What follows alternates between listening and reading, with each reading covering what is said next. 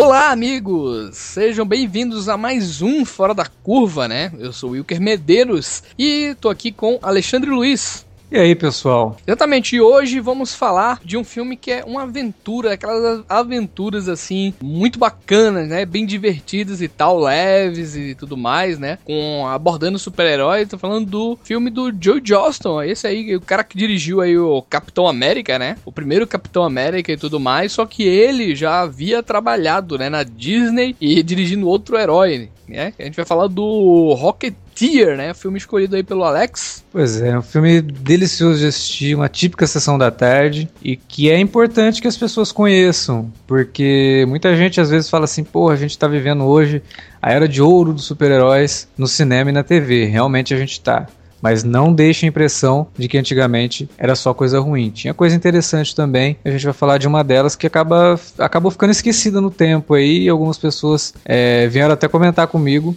quando eu falei que eu assisti o filme que não, não conheciam, já, ouviu falar, já ouviram falar do filme, mas nunca haviam assistido. Né? Então é uma boa chance também para quem estiver ouvindo esse podcast que não conheça Rocketeer, que vá conhecer porque vale a pena. Pois é, vamos falar de Rocketeer após aí o recadinho, Agora. né?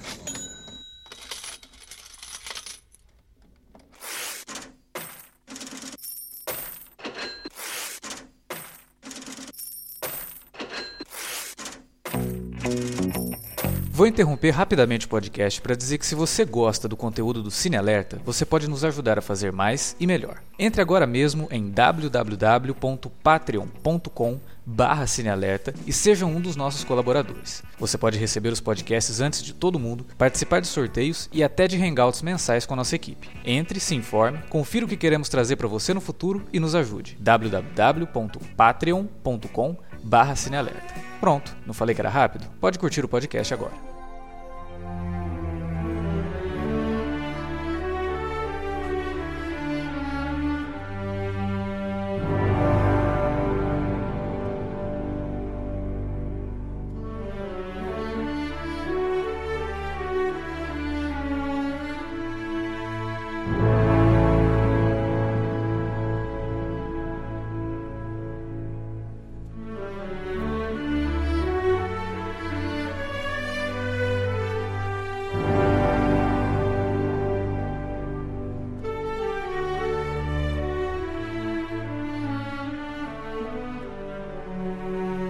Bom, Alex, vamos lá. É, falar desse filme, filme super-herói, né? Você falou aí que a gente tá na era de ouro, né? Dos, super-heróis no cinema e tudo mais. Vários estúdios, grandes estúdios, né? Trabalhando com, com os heróis e fazendo filmes, por que não diferentes, né? A gente já tem alguns filmes diferentes tematicamente, até em linguagem mesmo, né? A gente tem filmes distintos até e tudo mais. Uhum. E esse Rocketeer, né? É, ele é um filme da Disney, né? Também, né? Isso, ele é um filme da Disney. Aí, ele, ele é um filme que traz e carrega muitos arquétipos de super-heróis. Eu revendo agora, eu vi que ele tem aquele vilãozão, né? E é um vilãozão até meio nazista e tudo mais, né? Que é, um, que é uma plot é, que a gente vai descobrir até com o tempo. E, e ele é aquele típico herói, né? Que tem um, um, conselheiro, né? Tem a mocinha no filme, né? E Isso. é o, o, herói que descobre é, a roupa, né? E começa a usar, começa a se divertir. É exatamente uma fórmula, né? Que a gente vê uhum. em muitos filmes, né? Em, em, assim, a gente viu. É, se a gente for pegar aqui a, maioria das origens, a gente vai descobrir que é por aí mesmo e tal. Mas é aquele típico filme que é divertido, leve, é interessante, né? Ele traz esses temas que a gente já citou aí e tal, e, carrega pra cá. Mas o que é que te chama mais atenção nele, né? Que tal, assim, a, a,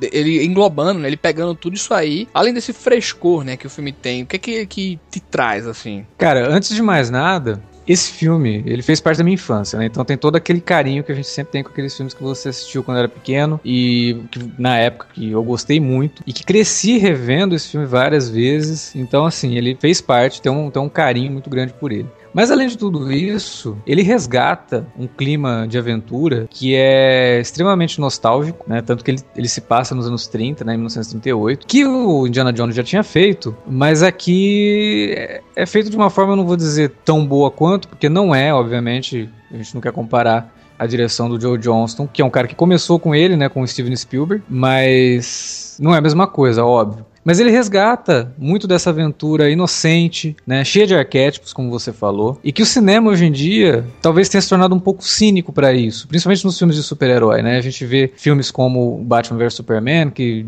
trata justamente de uma coisa mais sombria, super-heróis que não sorriem, né? Super-heróis que brigam um contra os outros. O Capitão América Guerra Civil, que é uma continuação do Capitão América do Joe Johnston, ele está inserido mais na nossa realidade, né? De uma coisa mais pé no chão, que os super-heróis precisam responder pelos atos que cometem e de repente eles se veem ali numa guerra entre eles.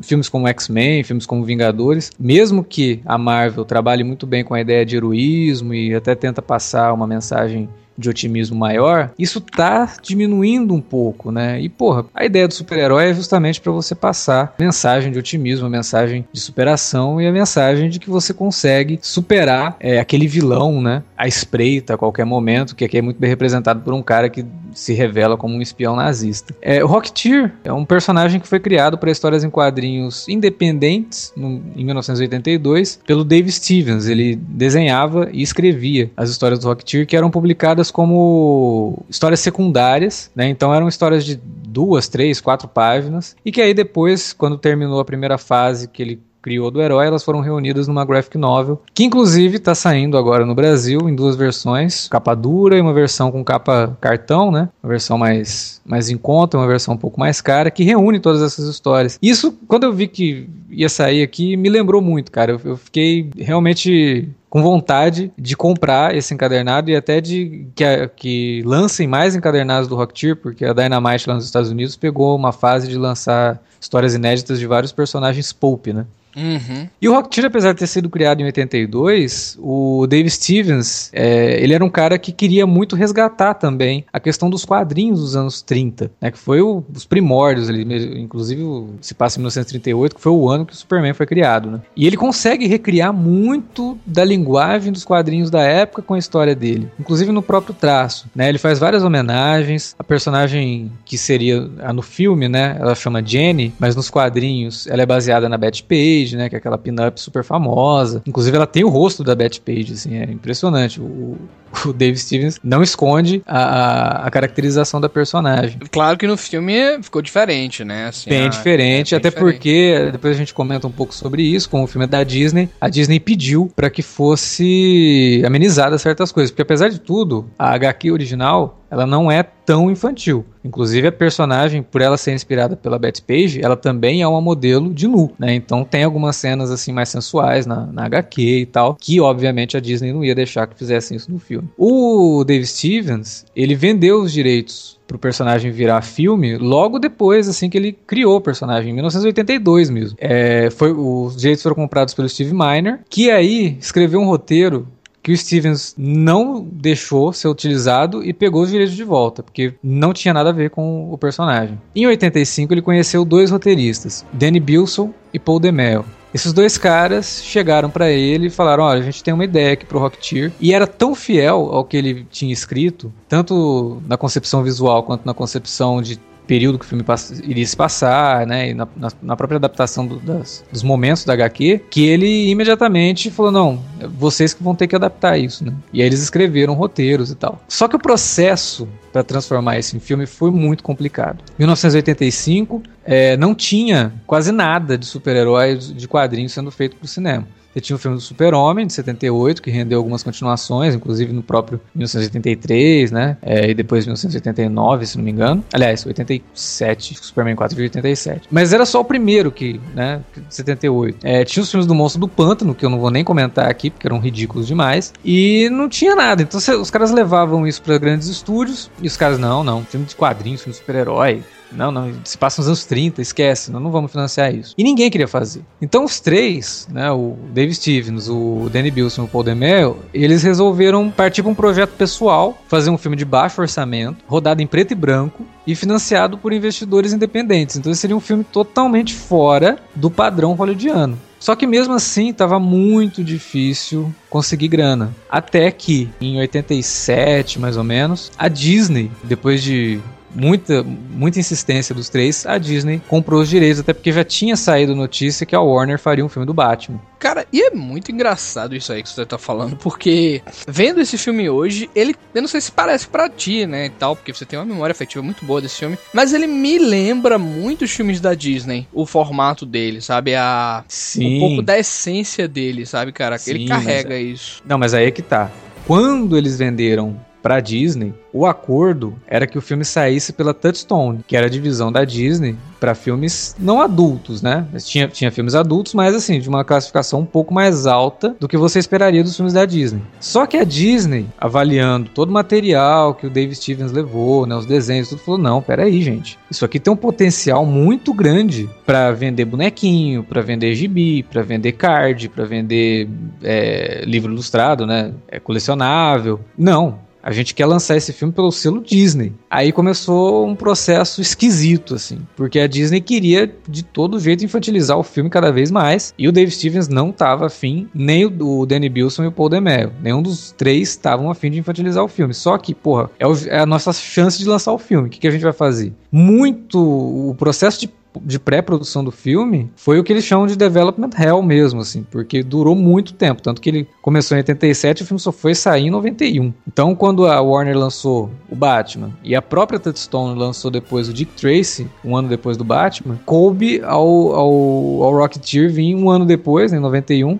para formar essa trinca assim de filmes que estavam resgatando muito do visual dos anos 30 e anos 40, né? O Batman, ele é totalmente retrô, o Dick Tracy ele é totalmente fiel aos quadrinhos, né? Então ele tem um visual também retrô. O Rocketeer, que veio ali para se passar realmente em 1938, menos estilizado, né?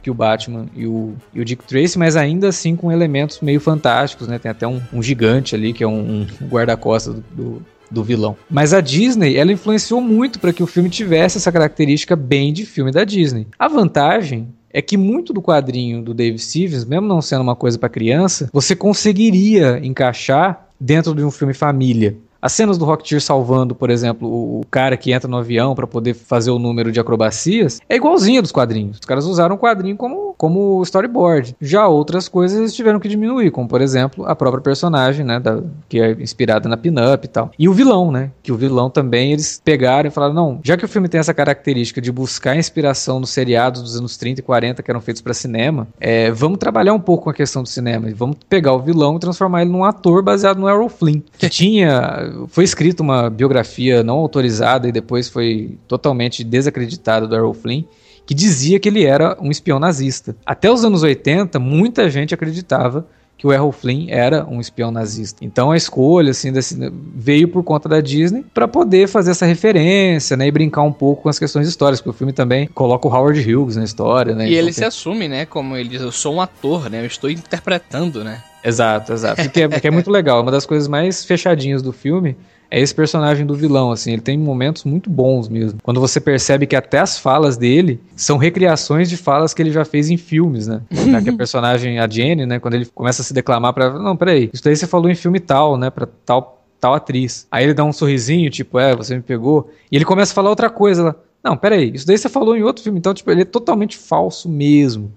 Então, é, tudo que achavam do cara, que ele é o herói, né? Ele só fazia filmes de capa e espada, bem na linha do Errol Não, Flynn. E é um, vi- um vilão é, re- recheado de arquétipos e tudo mais. Sim. Só que ele funciona dentro desse formato, né? Se você vê que ele Exatamente. se encaixa ali muito bem. O, o Danny Bilson e o Paul DeMeo escreveram diálogos no roteiro para emular os diálogos do seriado dos anos 30. E os atores, eles você vê que tem momentos que eles carregam muito naquela coisa, sabe, de fazer pose para falar. Tanto que no final, quando você acha que né, os dois estão em cima do Zeppelin, o Zeppelin tá pra explodir, e aí ela olha pra ele, ele olha pra ela, os dois falam uma frase de efeito. É muito seriado aquilo dos anos 30. Se você pegar o seriado do Fantasma, os seriados do Batman, inclusive, é, os seriados do Flash Gordon, que todos eles têm em DVD, são muito interessantes para conhecer um pouco, porque toda vez que a gente vai falar do Indiana Jones, a gente também comenta esses seriados dessa época, quando a gente vai falar do Star Wars, a gente também comenta, e é bom assistir isso para poder conhecer um pouco desse elemento que fez parte dos cinemas, né? Que antigamente as pessoas iam pro cinema não só para ver filmes, mas para ver seriado também, que passava nos sábados de manhã e acabava com o personagem sempre num momento em perigo, geralmente segurando no, no, no pico de uma montanha, alguma coisa assim. Daí que vem o nome cliffhanger, né? Que cliffhanger é quando você segura no, na montanha, né? Na, naquela beirada da montanha. é, então aí vem o nome cliffhanger, que é aquele momento que, porra, será que o herói vai morrer? Não perca na próxima semana, neste mesmo cinema e não sei o que. então tinha isso. É, o, o quadrinho trabalha muito com isso, porque como ele era histórias curtas, assim, de três, quatro páginas, era sempre uma história, era uma história contínua. Então ela sempre terminava num momento de perigo, e aí você tinha que voltar no mês que vem para poder. Então era uma metalinguagem mesmo, né? Por parte totalmente, do Dave, do Pive, todo mundo, né? É, o, o, criador, o David Stevens, ele incluiu muitas homenagens culturais aos anos 30 no, na, na HQ. Então você tinha homenagens a músicas da época, a atores da época, aos quadrinhos da época, obviamente. E o filme resgata isso também. Você vê que tem momentos do, tem um momento no filme que o personagem do, do Timothy Dalton, que é o vilão, ele encontra o Clark Gable. é, é, bizarro, mas é muito engraçado. E são coisas assim que não fica, não dá tanto destaque também. Ele passa assim, oi Clark, tudo bem? E você vê que é um cara, um Clark Gable ali. O vilão que eu citei, que é um gigante, né? A maquiagem dele é baseada num ator que fez muito filme de terror é, pra Universal lá nos anos 30, que era o, o Rondo Hatton, que era um, um ator assim que tinha um rosto quadrado, monstruoso, cara. Era uma coisa bizarra. Depois vocês procurem aí quem estiver ouvindo no. Procurem no Google. Rondo, R-O-N-D-O, Hatton. H-A-T-T-O-N e dei uma olhada na figura do cara, assim, era impressionante. Ele foi soldado, jornalista, e depois virou ator justamente por causa dessa, dessa característica visual dele, que era bem estranho. E a maquiagem do, do vilão é totalmente baseada nele. Então tem muitas homenagens mesmo, né? O filme acaba se tornando um, uma brincadeira muito divertida. O próprio David Stevens diz que ele, por todos os, os problemas que teve na produção, as alterações que a Disney queria fazer, ele ainda assim, 70% do filme é de total agrado dele, assim. Ele, ele foi muito envolvido, todos os dias ele estava na, na, nas filmagens para poder, sabe, e o Joe Johnston comprou muita ideia. Joe, John, Joe Johnston fez amizade com o cara, gostava do quadrinho e, inclusive, o Joe Johnston se ofereceu para dirigir. Era um outro diretor, o outro cara acaba saindo, e o Joe Johnston, assim que ele descobre que o cara saiu, ele vai atrás da Disney. Não, peraí, gente. É, eu gosto dessa HQ e eu quero fazer esse filme. E aí ele se encontra com o Paul DeMel, com o Danny Bilson, com o David Stevens, e eles veem que eles estavam numa sintonia. Então, muito do filme, que funciona no filme, que funciona porque é fiel ao quadrinho, a gente tem que agradecer ao Joe Johnston por ter se interferido ali e não ter deixado a Disney fazer o que ela, tudo que ela queria, entendeu? É uma história, pelo que você já falou aí uh, durante todo esse tempo, é uma história muito interessante interessante, né? Os bastidores do Rocketeer, né? Muita coisa aconteceu, né? Para que esse filme saísse do papel, né, cara? Principalmente numa época difícil como foi aquela e tal. Sim. E a gente vê o resultado desse filme hoje, depois de tanto tempo. É, uma das coisas que eu mais gostei nesse filme, revendo agora pouco, é a magia que ele tem, sabe, Alex? Ele resgata realmente uma, uma época assim que a gente infelizmente não viveu e tal, mas a gente sente, sabe? A gente uhum. é, consegue absorver, né? O que ele quer dizer ali, né, cara? O que ele quer falar, sabe? A, o, a linha de atuação dos personagens. Você vê que a, a Jennifer Connelly não tem aquela linha de atuação em, em, outros filmes e tudo mais. Então é todo mundo ali naquela mesma linha, né, bicho? Naquela, naquele mesmo contato, né? O clima do filme, a fotografia do filme, né? Passa isso e é, e é exatamente esse mistão, né, cara? De. A gente vê ali humor, a gente vê ali ação, né, cara? A gente vê um romance, tem um toque de romance ali que é muito bacana também, né? Hum. Então, é, é, todos esses arquétipos juntos, só que ele, ele, deixa o filme muito redondinho, sabe? Sim. É, o roteiro do, do, do Paul e do Danny Bilson é muito bom. Esses dois, esses dois criaram a série do Flash dos anos 90 e foram responsáveis por vários roteiros da série do Flash. E a série do Flash também é muito nessa vibe de resgatar coisas antigas, né? Ela vem na vibe do filme do Batman, ela tem um visual bem retrô, né? Brinca bastante com Art Deco e tal. E você percebe que o Danny Bilson e o Paul DeMeo, eles são isso mesmo. Eles gostam de trabalhar com esses personagens de arquétipos, né? Que, ó, a gente pode pegar esse cara e transformar ele no herói, no herói inspirador. E é legal no filme, por exemplo, no final, você vê duas crianças brincando de Rocketeer. Então ele inspirou aquelas crianças, né? Ele é um, uma visão, assim, de um futuro em que as crianças podem acreditar num herói. Isso é legal, cara, sabe? Tipo, às vezes as pessoas falam, nossa, mas você é tão inocente, tão bobinho. Porra, repetindo o que o Agente Coulson fala lá no Vingadores, quando ele tá conversando com o Capitão América, talvez o mundo de vez em quando precisa de um pouco dessa inocência, sabe? Precisa um pouco desse negócio mais à moda antiga para resgatar um sentimento de esperança, cara. Porque, pô, a gente vive num mundo tão esquisito, né? Que acontecem coisas tão bizarras e cruéis e violentas. A gente tá vendo uma humanidade cada vez mais cruel. Esse que a gente está tendo dessas, dessas coisas mais bobinhas, né? Dessas coisas mais, mais inocentes, talvez ajude a piorar isso, né? Filme, se até nos filmes de herói a gente não tem mais essa mensagem de esperança, fica difícil, né, cara? O Rocketeer é um filme que trabalha muito bem com isso. O elenco, como você tinha falado, ele tá muito afinado nessa questão de soar como atores daquela época, sabe? Principalmente o protagonista, né, que é o Billy Campbell, e a Jennifer Connelly, né? Os dois estão muito entrosados nessa coisa de realmente interpretarem como se eles estivessem num seriado dos anos 30. O Timothy Dalton fazendo vilão, né? Ele tinha acabado de fazer 007 ali, então é uma coisa meio que nova para ele, mas ele consegue encarnar aquele vilão com sotaque inglês, né? Aquela Ah, coisa Até porque os vilões que ele enfrentavam era bem aquilo também, né? Bem aquilo.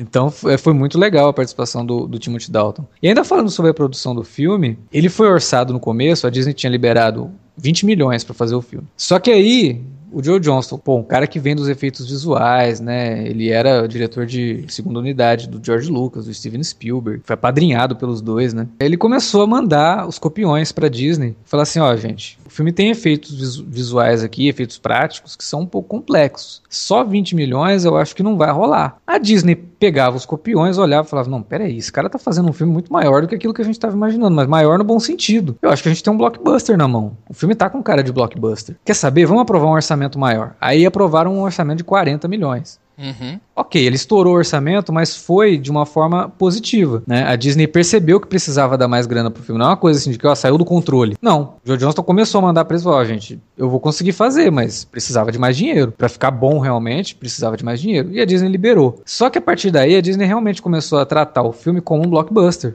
É, em termos de super-heróis, em termos de quadrinhos, o blockbuster mais próximo que tinha ali era o filme do Batman. E o filme do Batman foi um filme que gastou horrores com marketing. A Warner, ela, se ela não tivesse é, o resultado que ela queria ter no, no primeiro Batman do Tim Burton, ela acho que ela nunca mais teria investido em filme de super-herói. A sorte dela é que, que veio o resultado em dobro, porque eles gastaram muita grana com marketing. E a Disney fez a mesma coisa com o Rocketeer. Investiu muito só em propaganda para TV, de comercial de TV, ela gastou 19 milhões de dólares. Nossa, cara. Pra época, isso era muita grana, cara. Era muita grana. Então, aí Mas ela esse filme começou. faturou, cara. É aí que tá o problema.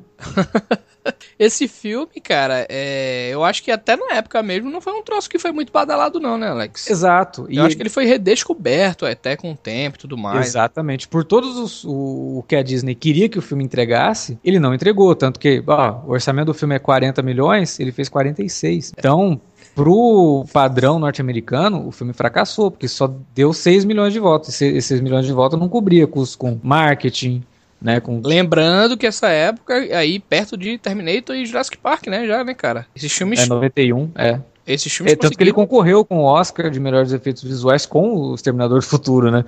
Então você imagina.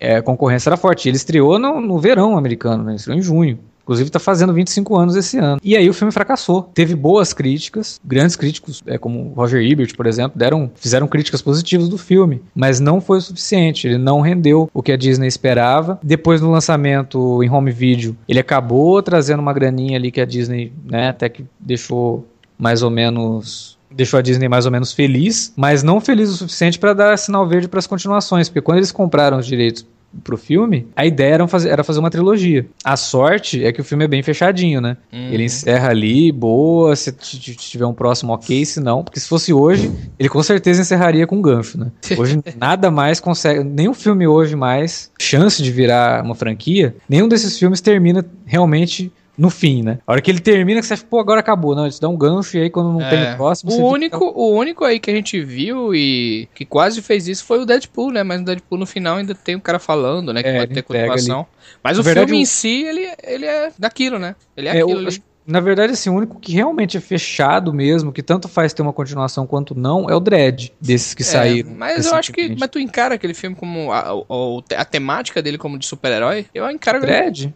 É, Ah, ele como que ele é um filme filme. de quadrinhos, né? Então, Não, eu entendo, eu entendo, né? Que ele veio É. de lá e tudo mais. Ele é um né, anti-herói, personagem né? É, conhe- é conhecido. Mas eu, eu vejo aquele filme, cara, não sei nem se o diretor pensa assim. Mas eu encaro aquele filme meio como um filme independente mesmo, sabe? Assim, tipo, vou fazer isso aqui. Não é nem pensando em franquia ou nada do tipo, sabe? Ele, eh, ele fez um filme. eu acho né? que ele, que ele queria que virasse franquia, óbvio. Todo diretor que tem um personagem desse na mão, Uhum. ele vai fazer um filme esperando que, porra, se conseguir fazer três, né? E ganhar grana com isso, ótimo. Porque você vê que o filme ele dá ali, ó, tipo, ah, agora a menina, aquele foi o dia de treinamento dela, agora ela vai ser juíza. Então poderia ter um outro filme contando isso mostrando ela como parceiro do Dredd. Mas se não tiver, não tem problema, né? A história terminou ali. Mas e o Rocketeer, a mesma coisa. Ele encerra de um jeito que pode ter ou não continuação. A história tá fechadinha, redondinha. E não teve, porque a Disney não, não vamos investir em mais um outro, né? Porque já viu que não deu certo. é, outras tentativas foram feitas com outros personagens, como Sombra, por exemplo, que saiu em 94, que são premissas parecidas, apesar do Sombra ser um pouco mais violento. Esse sim saiu, se não me engano, o Sombra. Não, o Sombra é Universal. É, o Sombra é mais obscuro também, né? É, exatamente. Mas a Universal deu mais liberdade, assim, para fazer um filme com classificação alta, né? Tanto que eu lembro que quando saiu no Brasil eu não pude assistir porque ele, ele era classificação acho que 16 anos e eu tinha 10, aí não dava. Pô. Mas o Rocketeer, ele acabou sendo redescoberto realmente com o tempo, principalmente por causa do Joe Johnston, né? É, acho que a carreira dele depois foi muito, muito significativo o Rocketeer porque era um filme que trabalhava muito com ideais do Indiana Jones, né? Tinha todo aquele clima aventuresco, tinha personagens extremamente carismáticos, né? Uhum. E que com certeza foi o filme que, se ele não tivesse feito, ele não teria dirigido o Capitão América, o primeiro Vingador. Porque depois, quando você assiste o Rocketeer, se você revê o Capitão América, você vê que tem muita coisa ali que ele meio que assim, ó, agora eu vou fazer com mais grana, né? Agora eu vou fazer é, linguagem. Realmente, né, assim, cara? Parecido, muita, cara? muita trucagem, né? Aquela, aquela trucagem lá do desenho animado, né? Muitos Sim. ângulos também, sabe, cara? Aquelas cenas aéreas e tudo mais. É, até o figurino, né? Sei lá. É. O Eles aspecto, na mesma assim. época, praticamente, né? Então, ele. E, e o Capitão América. perfeito, ele... né? O George Dawson foi perfeito pra, pra fazer, fazer aquele filme, América. né? Eu não acho aquele filme perfeito, entendeu? Mas eu, eu acho gosto que. muito, gosto eu, muito. Eu não... na verdade, eu acho que ele foi perfeito pra fazer aquele filme ali, né? O visual do Capitão América ele é um pouquinho mais estilizado do que o do Rocketeer. É. Você percebe que ele tem até um. Ele, ele lembra um pouco. Como é que chama aquele filme? É Capitão. Como é que é? Que tem o Jude Law, a Capitão Sky. Capitão Sky. O visual. Pô, Capitão do... Sky é quase um Sin City, né, pô? Isso, é. No caso do Capitão Sky, ele é um pouco mais pesado nessa, é. nessa coisa de, de, de, visual. Mas o Capitão América, em vários momentos, assim, ele lembra ainda mais o Capitão Sky do que o Rocketeer. Mas, o que o Joe Johnston faz é, nas cenas de ação, no, no, na forma como ele roda a questão do, do, das homenagens que ele faz, assim, ao, ao, aos seriados também dos anos 30. Capitão América também teve seriados nos anos 30. É lembra mais o Rocketeer, realmente. Assim, eu acho que sem o Rocketeer, o Joe Johnston certamente não teria feito o, o filme do Capitão América, não. Eu acho que a Disney. É que na época não era Disney, né? Nessa época do Capitão América ainda era Paramount, né? Mas com certeza pesou na escolha do. do com do certeza, cara. Com certeza. Perfeito ali. O Capitão América é outro personagem, né? Que necessita dessa carga do herói antigo e, sabe, trazer valores antigos e tudo mais, né? Perfeito uhum. o cast, né? A escalação. Agora, sabe o que, que me impressiona muito no Rocketeer, cara? E que é uma coisa que a gente acabou de reclamar do próprio Capitão América 3. A trilha sonora do Rocketeer. A trilha sonora do James... O James Horner criou um tema pro Rocketeer que é, é. maravilhoso. É, chama inclusive Flight, né? Que é voo. Ah, é. E tem, tem até uma historinha que vale a pena contar, né? O James Horner morreu ano passado, vítima uhum. de um acidente de avião. Uhum. E o James Horner, ele era piloto. Ele era um aficionado por pilotagem, por aviões e tal. Pô, o cara tá compondo um tema de um cara que é um piloto, de um cara que vai voar, né? Uhum. E eu uhum. acho que ele consegue criar um tema, provavelmente, depois do tema do Superman, é uma das músicas que mais. Marcantes, fala? Não, não, não de marcante, mas que mais refletem a sensação de voo. Entendi. O Tematicamente, do... né? Pois é, cara. O tema do Rocketeer, ele vai num crescendo que dá a impressão de um avião tomando fôlego para voar. É impressionante. Depois ele decola mesmo. É um tema muito bem construído, é um dos melhores temas do James Horner, cara. O James Horner tem temas muito é. bons na carreira dele. James Horner trabalhou com Cameron, né? Porra, James Cameron, até brigou com o James Cameron, ficou 10 anos sem falar com o James Cameron. É, mas ele era um compositor muito competente e o Rocketeer, assim, tem uma trilha impecável. A trilha dele, eu, eu acho muito parecida também com, a, com os filmes antigos, né, também, né, cara, do, do estilo. Tem uns toquezinhos, é, tem uns toques assim Ele resgata muito disso também. Jazz, né, tem, tem uma pegada no jazz ali que ele que ele mexe, ele até resgata algumas músicas da época para poder colocar no meio do filme com arranjos que remetem à própria trilha do filme. Muito boa mesmo. Tecnicamente, eu acho que a gente estava comentando em off, né? Ele envelheceu muito bem, cara. Tem algumas cenas no filme que são muito boas. Tem uma explosão no final envolvendo um Zeppelin que é fantástica. E tem um cara no meio da explosão e o negócio, o negócio vai explodindo assim. E é muito bem feito, sabe? Você não percebe tanto o efeito visual, o efeito especial. É, talvez os efeitos do voo, né? Como a gente tinha comentado, que acabam ficando um pouco datados, mas mesmo assim não, não incomoda. Assim, ele é um filme que no geral envelheceu muito bem. direção de fotografia é muito boa, é, principalmente nas cenas que pegam aqueles planos abertos do aeroporto, dão aquela a plenitude mesmo da questão daquele lugar onde eles estão é, fazendo testes de voo. As boas ideias visuais que ele tem, por exemplo, quando ele, ele entra lá na, no hangar do Howard Hughes, né, que ele vai fugir do hangar, ele segura no avião que o Howard Hughes estava projetando, que é aquele avião super famoso, né, o Goose do Howard Hughes, que é o maior avião já, já construído. E ele segura no avião e o avião sai planando, né? Aí a câmera vem assim na cara do Howard Hughes, que é o nosso querido John Locke, e o Howard Hughes, né, pega e fala: "Porra, filha da puta, vai voar". E aí ele fica naquela ambiguidade que ele tá falando tanto do Rocketeer quanto do avião que ele tá para construir. uma boa piadinha, uma boa gag, né? Uma boa gag visual e que não que funciona pelo conhecimento do espectador, sem precisar ficar é. falando: "Ah, esse é o avião que o Howard Hughes, não sei o quê".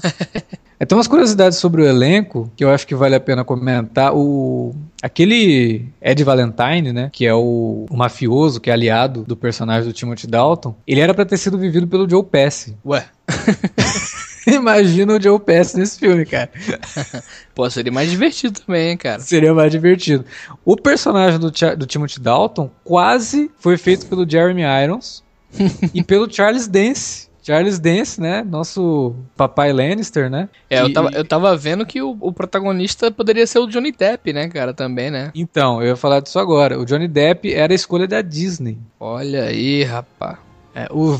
e na época ele tinha feito o quê? Na 91? época ele já tinha feito já tinha feito o Edward, Baby, né? Não, né? Não tinha feito o Edward ainda, né? Já, já tinha feito o Irmão de Tesoura. É, Irmão de Tesoura de 90. Porra, então, agora apesar é. que eu não não vejo ele como um herói clássico com carisma para esse tipo de personagem, não, né? Não tô dizendo não. que ele é menos ator que esse cara aí, né, cara? Não, mas não. O... Como ator, o Johnny Depp é até melhor, mas é, o. Mas, mas, ele não tem o estilo para viver não. esse personagem. Cara, se você pegar a HQ original, que é foi escrito em 83 e desenhado em 83, o Billy Campbell é a cara do, do, do personagem, cara. Foi a melhor escolha, assim, visualmente. E a Disney não queria o, o, Billy Campbell, mas o Joe Johnston bateu o pé. Não, ele é perfeito pro papel, é exatamente isso que a gente quer. E, mas a Disney queria um ator classe A, assim, tipo Kevin Costner foi cogitado hum. pra fazer o papel. O Matthew Modini foi considerado pra fazer o papel. Porra, Dennis Quaid. O Kevin Costner era meio velho, porra, naquela época já, né? É, ele, ele, naquele ano, inclusive, ele tinha feito o Robin Hood, né? Pois é, mano. Ali o Dennis tinha... Quaid, cara, foi considerado pro papel. O Kurt Russell. O Kurt Russell era bem velho também pra fazer. porra, o Kurt Russell, velho. O Kurt Russell é, é heróizão de filme de ação, porra. É, não dá, né? E o Vincent Donofrio. Como assim, cara? É, não, cara, acho que tu leu errado isso aí. O Vincent D'Onofrio quase não, foi o Rock cara. Veja, veja, se isso aí realmente é da, do herói ou é do vilão e tal, cara. Não, Vincent D'Onofrio, cara. Bizarro, né? Assim, nessa... É igual que a gente fica falando daquela vez, né, cara? Tipo, porra, vou chamar o Will Smith. Não, não, melhor chamar o Will Smith, não. Melhor chamar o Leonardo DiCaprio. porra, como assim, mano? Vai se fuder. É que a Disney queria um nome grande, né? E, e, assim, o, o, Joe Johnston, o Paul DeMel e o Danny Bilson, desde o começo, quando eles queriam fazer o filme de forma independente, eles queriam pegar um elenco só de character actor, para deixar o troço bem quase artificial mesmo, hum. para lembrar bem aqueles seriados, né? Mas a Disney obviamente não queria isso, a Disney queria nomes de peso. Então, ela, ah, não, vamos colocar o Johnny Depp, que tinha acabado de fazer o Herói de Mãos de Tesoura, e o, do, o Joe Johnston não. Não, eu quero que seja o Billy Campbell. Por isso que eu falei, cara, o Joe Johnston, ele foi responsável pelo filme ter ficado bom. Porque apesar de tudo, Rocketeer é um fracasso de bilheteria, é um fracasso de bilheteria, mas ele é um filme bom. Eu acho que se não fosse Joe Johnston, se fosse feito o filme que a Disney queria, ele não teria feito sucesso, teria sido um filme bem ruim, cara. Hum. Bem, bem fraquinho e talvez até muito parecido com o que o que o que iria ser feito nos anos 90 depois de filmes de super-heróis, sabe? Tipo aquele Aço, por exemplo, né, que a Warner fez lá na, nossa, posso nem lembrar daquele troço. É, e dessas aberrações que foram feitas lá nos anos ah, 90. Cara, esses filmes aço, essas Monstros do Pântano, Liga da Justiça, essas coisas aí, mano, é, é uma coisa à parte, né, velho? Isso aí nem o cara. É, no caso, assim, da Liga da Justiça do, e o segundo Monstro do Pântano, eles foram feitos pra TV, mas o aço chegou a passar no cinema nos Estados Unidos. Aqui no Brasil não, mas lá fora ele passou, sabe? Então, tipo, como assim, né, Porra, meu? né? Que, que é isso, né, cara? É que muito isso? ruim aquilo, cara. É muito ruim aquilo. Nem engraçado é, né, brother? Eu, não, eu, não tipo, é. Que nem engraçado é, né? Você, é, se você ri de alguma coisa, é do ridículo que é o troço. É, exatamente, é o que eu ia falar. Tem Ou cara, de raiva, sabe? O cara falar que, tipo, aquele, aquele filme da Liga da Justiça lá e tudo mais. Não, é engraçado não, pô. O filme não é engraçado. Não, não é, não é. O filme, tu tá rindo porque ele é do filme, né? Não com o filme. Tu tá rindo do filme, né, cara? E o pior de tudo, aquele filme da Liga da Justiça, ele era para ser um piloto pra uma série de TV, né? Imagina se aquilo dá certo, cara. Que bizarro que seria. É, mas... Mas eu acho que a Disney ela teve muita sorte do Rocketeer ter sido dirigido pelo Joe Johnston, cara, que pelo menos ele trouxe sabe, um pouco de cinema pro filme, assim, porque senão teria ficado um troço muito bizarro, cara. A Disney iria intrometer em tudo para fazer o filme vender bonequinho, como eles queriam, sabe? E iriam esquecer totalmente o, o espírito do filme, a alma do filme. Que isso que é o Joe, o Joe Johnson trouxe, sabe? O Rocketeer é um filme que tem coração, que tem alma. Uhum. Se fosse outro cara ali, não conseguiria fazer isso, cara. Ele não fez. Porra, o Dick Trace, cara, é, direção de arte desse filme é muito bacana, né? É incrível, cara. Inclusive Porra. tem uma materinha que eu, eu fiz, né, aqui pro, pro Cine Alerta, comemorando os 25 anos de Dick Trace. Vou deixar no link aí, comentando assim as escolhas da direção de fotografia, da direção de arte, que estava tudo muito bem entrosado. O, o, Dick Tracy é um filme que tem seus problemas também, né? Não é um filme perfeito, mas é um filme que você vê que tinha muito empenho de todo mundo ali para fazer, sabe? É, o Warren Beatty estava muito afim de fazer e saiu um filme que, se ele não é perfeito, pelo menos ele é fiel visualmente ao personagem e também ao espírito que a gente acabou de falar aqui, aquele espírito pois de heroísmo, é. uma coisa mais, mais inocente também, né? E que sem Dick Tracy, cara, a gente não teria Sin City não, viu? Isso eu sempre falo, na época que saiu Sin City, eu falava, pô, o filme é foda, mas o Warren Beatty já fez isso com Dick Tracy, que é criar tudo no estúdio, fazer tudo de acordo com o que eram as tiras originais do, do, do personagem. O Robert Rodrigues fez o Sin City, é maravilhoso, eu adoro o primeiro Sin City, acho muito bom, mas sem a, o precedente ali do Dick Tracy, eu acho que ele não teria feito daquela forma. O Sin City é o Dick Tracy, só que com técnicas mais modernas, só isso.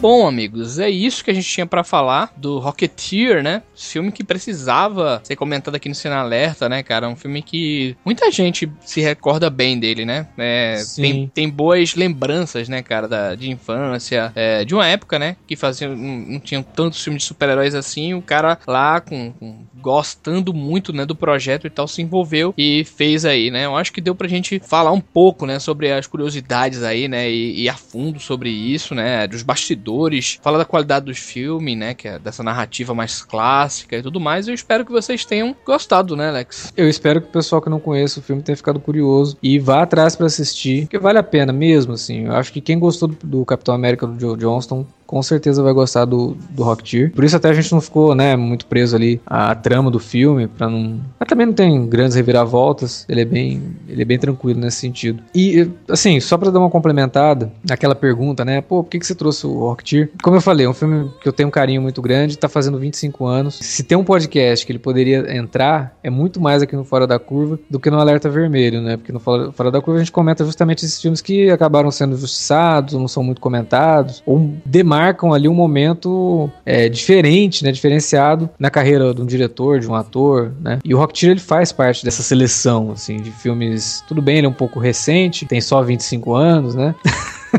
a gente poderia comentar até um filme mais antigo, mas. E outra, né, cara? A gente tá num momento de filmes de super-heróis, então é importante conhecer os, os antigos filmes de super-heróis que também são bons. A gente realmente espera que você tenha ficado curioso para assistir o filme e depois vem comentar aqui. Deixa o seu comentário aí no, no post desse, desse podcast ou manda um e-mail pra gente no alertavermelho.cinealerta.com.br. A gente quer saber o que vocês acharam, o que vocês acham do Rocketeer, né? Se vocês gostaram do podcast, deixa aí sua opinião também. Lembrando que a gente tá nas redes sociais, no facebook.com.br cinealerta ou lá no arroba cinealerta no Twitter. Manda um recadinho pra gente, é, dê o seu RT quando a gente publicar os podcasts, né? Ajude a divulgar nosso trabalho nas redes sociais, que a gente agradece. Tem muita gente que está ouvindo por conta de vocês. A gente sabe que vocês estão dando RT, vocês estão compartilhando, e tem muita gente nova comentando aqui justamente por causa disso. Então, isso é ótimo. A gente quer mais pessoas ouvindo nosso podcast. Afinal de contas, temos que colocar em prática aquele nosso plano de dominação mundial. Mas vamos lá, é isso Todo aí. mundo já sabe que a gente quer isso mesmo. Não se esconde.